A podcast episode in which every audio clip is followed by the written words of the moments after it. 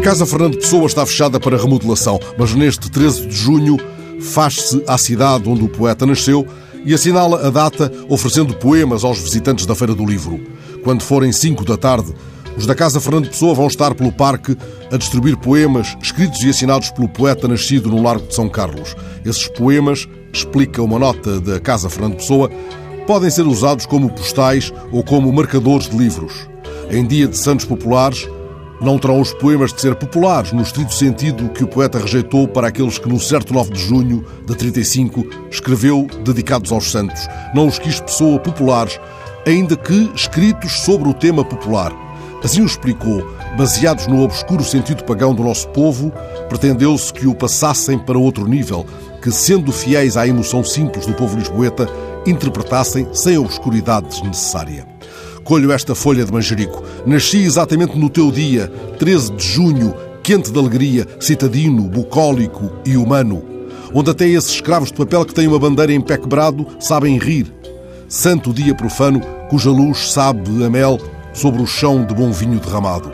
Santo António, és portanto o meu santo, se bem que nunca me pegasses teu franciscano sentir católico, apostólico e romano. Depois o poeta reflete sobre os escravos de papel que pretende mais associados porventura ao São João, mas abraça António, seu santo. És o santo das raparigas, és o santo de Lisboa, és o santo do povo. Tens uma auréola de cantigas e então, quanto ao teu coração, está sempre aberto lá o vinho novo.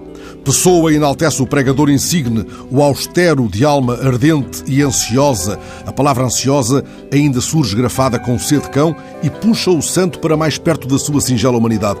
Qual Santo António? Tu és tu, tu és tu como nós te figuramos. Valem mais que os pregões que deveras pregaste, as bilhas que talvez não consertaste. E Pessoa faz entretanto escorrer nos versos seguintes as cantigas, as danças e o vinho tinto. Assim o povo fez contigo, nunca foi teu devoto, é teu amigo, ó eterno rapaz. E argumenta, tomando como seu o ponto de vista do povo que não sabe onde é o céu. Sê sempre assim. Deixa lá a Roma, entregue à intriga e ao latim, esquece a doutrina e os sermões. De mal, nem tu nem nós merecíamos tanto. Foste Fernando de Bulhões, foste Frei António, isso sim, porque demónio é que foram pregar contigo em santo. Quem melhor do que este pessoa, afinal, para deitar por terra a tese de que não devemos cheirar o manjerico, senão ele morre? Tocai e cheirai à vontade os manjericos e os poemas.